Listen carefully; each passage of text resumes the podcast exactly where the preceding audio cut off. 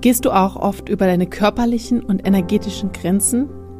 Ja, dafür haben wir für dich eine absolut kostenfreie Videoreihe aufgenommen, die dir hilft, mehr bei dir und mit mehr Entspannung durch deinen Familienalltag zu gehen, um ja mehr Freude in dein Familienleben zu bringen, mit dir und deinen Kindern und deinem Partner zusammen zu sein.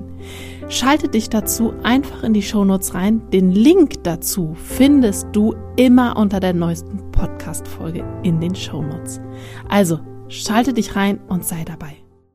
Und das können wir nur, wenn wir unsere Fühler ausstrecken und unseren Input, den wir so in uns haben, verteilen.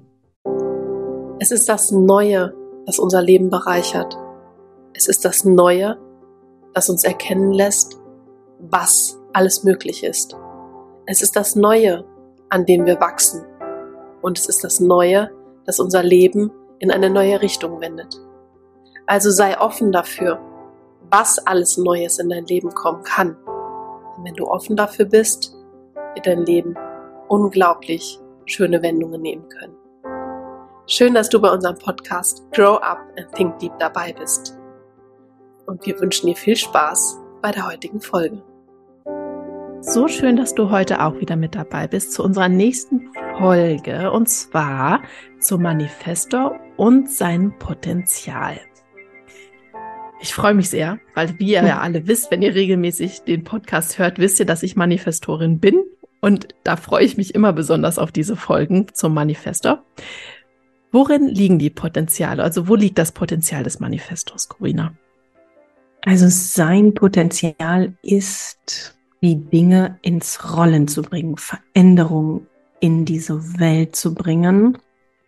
Und das allererste, was halt ein Manifesto für sich tatsächlich verinnerlichen darf, ist, dass er ein Nachkomme ist von den großen Königen und Kaisern dieser Welt. Mhm. Na, und die hatten ja auch ganz große und wunderbare Ideen, ne, was sie dann alles umsetzen und erbauen und so weiter. Und das darf sich jeder Manifestor, jede Manifestorin auch wirklich, ja, aus dieser Folge mitnehmen, dass das so ist. Mhm. Das war so etwas, wo ich mich, was ich so ein bisschen belächelt habe, wenn ich ehrlich bin, als ich das gehört habe am Anfang.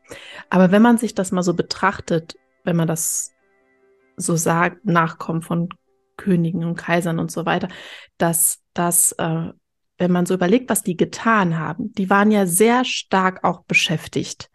Aber sie selber haben nie die Dinge umgesetzt letztendlich, sondern sie haben ganz viele Fäden in der Hand gehabt, wo sie gesagt, an denen sie gezogen haben, wo was gemacht werden muss. Und das ist das, was, worum es ja auch geht. Also sich bewusst zu machen als Manifestor, dass du nicht hier bist, um dir zu überlegen, okay, ich will jetzt an dieses Ziel und nur ich setze das komplett alleine um, sondern sich zu überlegen, okay, das ist das Ziel, aber was brauche ich dazu? Ich brauche das Boot und das Boot und das Boot und das Boot und den Transporter und den Transporter und dann ziehe ich so ein bisschen an den Stellschrauben und gucke, dass die auch in die richtige Richtung laufen, aber nicht durch meine Kraft, sondern durch mhm. anderer ihre, ihre Kräfte. Mhm. Dass die mhm. das ins Bewegen bringen und dann auch konstant darauf zusteuern. Genau. Ja, also auf den Punkt gebracht. Ja. Und das war für mich etwas, wo ich gemerkt habe, wie sehr ich nicht nach dem lebe, wofür ich, also wie ich eigentlich bin. Ich habe mhm. zwar in mir gemerkt, sobald ich etwas mache, eine längere Zeit auch konstanter dranbleibe, dass mich das anfängt zu langweilen, dass ich mich immer wieder gefragt habe, oh, ist es das wirklich und soll es das, vor allem soll es das gewesen sein? Dieser Satz war dann immer da. Da habe ich mir immer gesagt, nee, du musst weiter. Wo, ne? Weitermachen, weil was noch dazu lernen oder etwas anderes dazu machen. Und als das für mich so dann mit dem Human Design dieses Wissen kam, okay, ich bin eigentlich hier, um nur an diesen Strippen zu ziehen, immer mal wieder ne, und auch nachzunavigieren, ging mir so das Licht auf, wo ich dachte, ja, das ist genau das, wo drin ich aufgehe.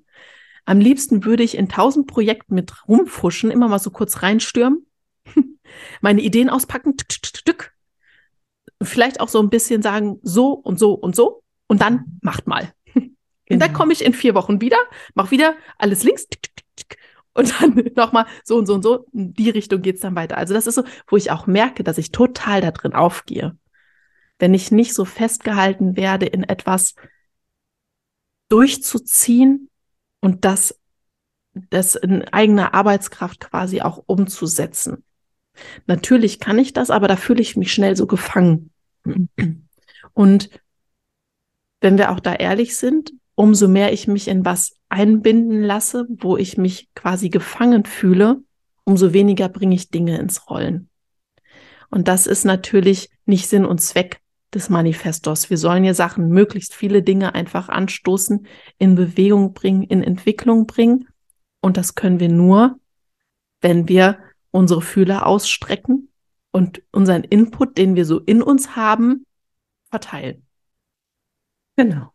Das ist sehr schön erklärt. Also, äh, mm, weil natürlich der Manifesto auch der einzige Typ ist, der initiieren kann und darf und soll und halt nicht auf diesen Außenimpuls warten muss oder auf die anerkennende Einladung oder 28 Tage.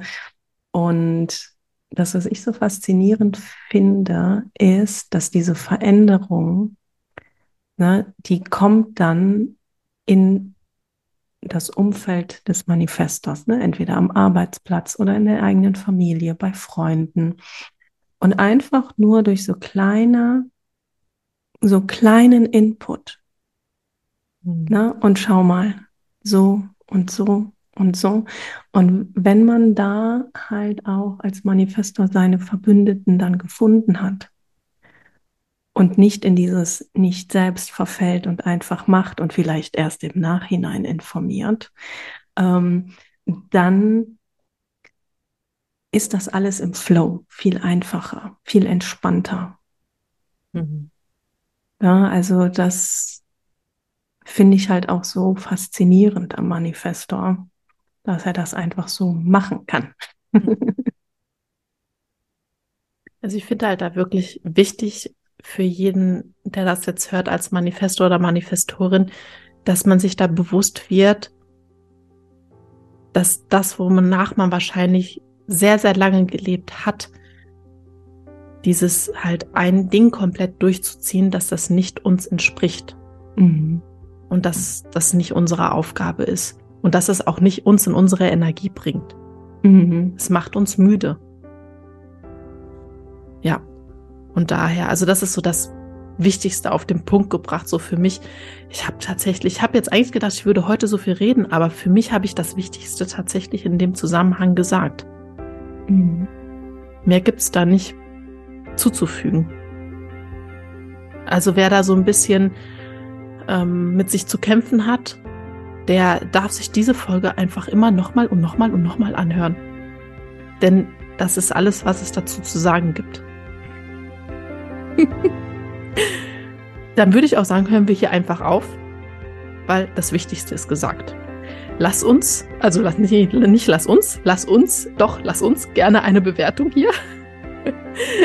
Sterne oder auch was Schriftliches. Wir lesen sehr gerne unsere Bewertungen auf ähm, Apple Podcast, da ist es möglich, auf Spotify leider nicht. Und wir freuen uns über jeden, der auch Kontakt zu uns aufnimmt. Daher lass uns gerne was zukommen, was schriftliches, auch wenn du vielleicht persönlich uns was mitteilen möchtest zum Podcast oder Fragen hast, sind wir da jederzeit offen. Ja, ergreift, ergreift die Initiative, lieber Manifesto, Manifestorin, dazu seid ihr ja da. Scheut euch nicht. Wir sind da offen für. Und in dem Sinne, wenn ihr irgendwas zu unseren Arbeiten erfahren wollt, da findet ihr die Links in den Show Notes. Auch zum Mini-Reading findet ihr den Link oder auch zu einem, einem Grundreading bei Corina ist alles enthalten. Klickt euch da einfach durch und dann könnt ihr da ganz entspannt das Richtige für euch raussuchen. Gut, und in dem Sinne hören wir uns dann in der nächsten Folge wieder.